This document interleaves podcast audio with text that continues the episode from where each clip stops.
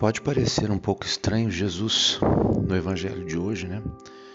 Ele ter amaldiçoado uma figueira que não estava na época de produzir frutos. Ele foi até a figueira para encontrar frutos, só que não estava na época. E ele amaldiçoou a figueira. Qual a razão? Qual o motivo? Nós precisamos entender. Aliás, o evangelho de hoje ele pode ser dividido nesses dois momentos, né? No primeiro, esse, essa, essa maldição que ele lança sobre a figueira e depois a compreensão dessa maldição para os discípulos. Então, quando Jesus se aproxima, ela, ele se aproxima dessa figueira, ela, ele vê essa figueira ao longe, né? Estava saindo de Jerusalém, iam para Betânia, né? A figueira estava coberta de folhas. Olha, veja bem. Algumas árvores, nós sabemos, elas dão frutos fora de época, muitas vezes fora da estação. É comum, né? muitas vezes, as árvores não obedecerem essas épocas do ano. Se a figueira estava com folhas, é porque realmente poderia haver frutos. Né? Porque é quando a árvore está viçosa, né? está viçosa, está bonita, que ela realmente apresenta ou começa a apresentar os seus frutos. E aí então Jesus estava ao longe, viu de longe aquela figueira ali viçosa, bonita, toda verde, e foi até ela. Quando chegou lá, não encontrou nada. E aí então ele amaldiçoa para que nunca mais essa figueira produza nenhum fruto. E no outro dia, quando eles estão voltando para Jerusalém, né?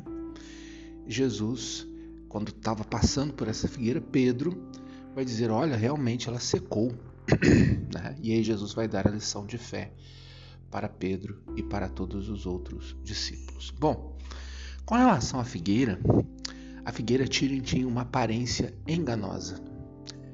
Jesus amaldiçoou a figueira é, não porque ela não tinha frutos, mas porque ela tinha uma aparência enganosa. Ela enganou Jesus.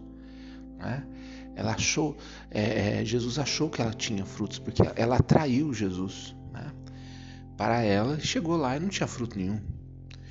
Então é uma metáfora também da nossa vida humana, né? porque muitas vezes também nós temos uma aparência enganosa. E aqui a figueira também, né, nós precisamos entender, era o símbolo da religião de Israel. Né? É, quando Jesus ele fala da figueira, ele está falando da religião do povo israelita, da religião judaica. E a religião judaica tinha uma aparência enganosa. Veja bem, os, os, escribas, os fariseus, eles sempre foram criticados por Jesus justamente por viverem uma religião de aparência. Né?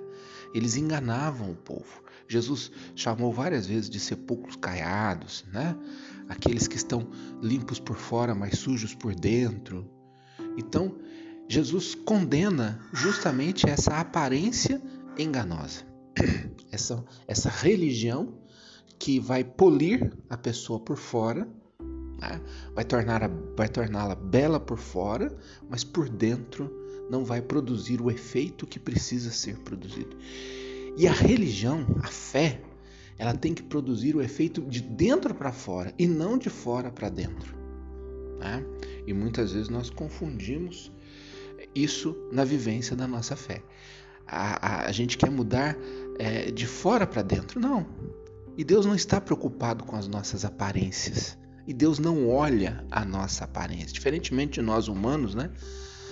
meros mortais, né? A gente se preocupa muito com a aparência, né?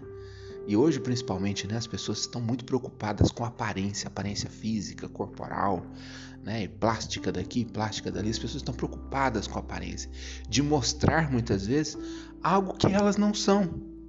Porque na verdade o que Deus vê é o coração do homem, é isso que importa para Deus. Não adianta querer você fazer teatro para Deus como essa figueira fez, quis fazer teatro para os homens.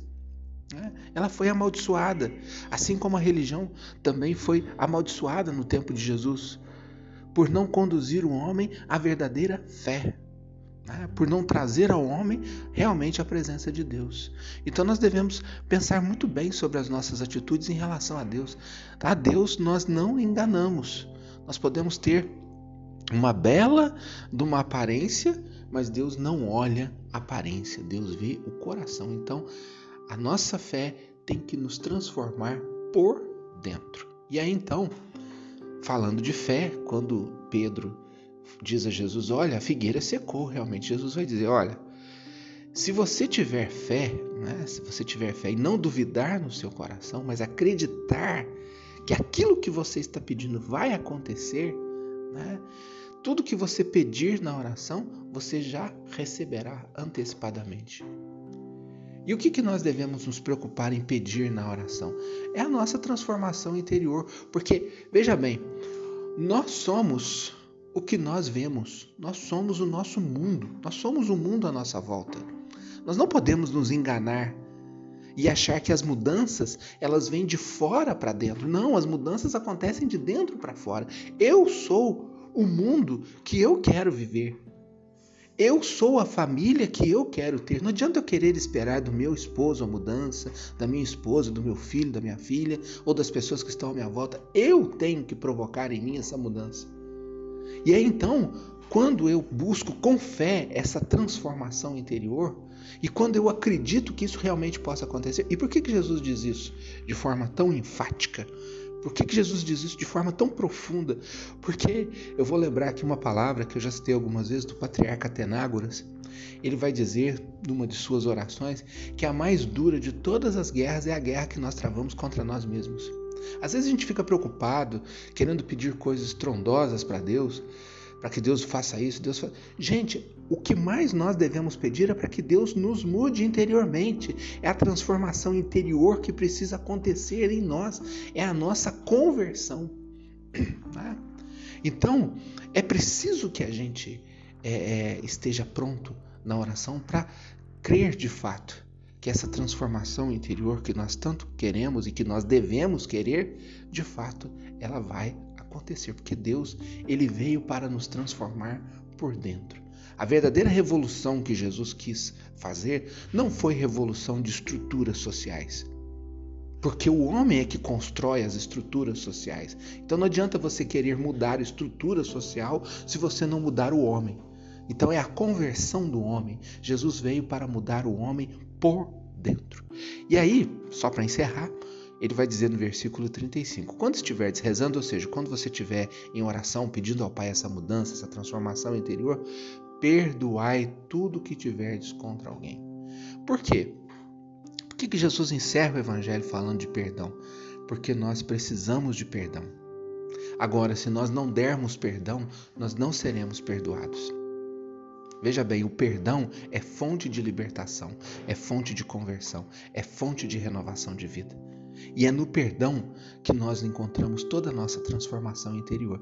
Quantas coisas nós precisamos perdoar em nós mesmos e nos outros, para que nós possamos crescer, para que nós possamos alcançar a libertação de nossas vidas, para que nós possamos mudar por dentro, para que, que esse toque de Deus em nós de fato seja um toque salvador. O perdão é algo muito sério. Né? Nós, nós poderíamos até aqui fazer um retiro sobre o perdão. E por falta de perdão, muitas pessoas sofrem grandes paralisias ao longo da sua vida. Muitas vezes passam a vida inteira sofrendo por falta de perdão. Perdoar os outros, perdoar a si mesmo. É uma grande lição de Jesus no Evangelho de hoje.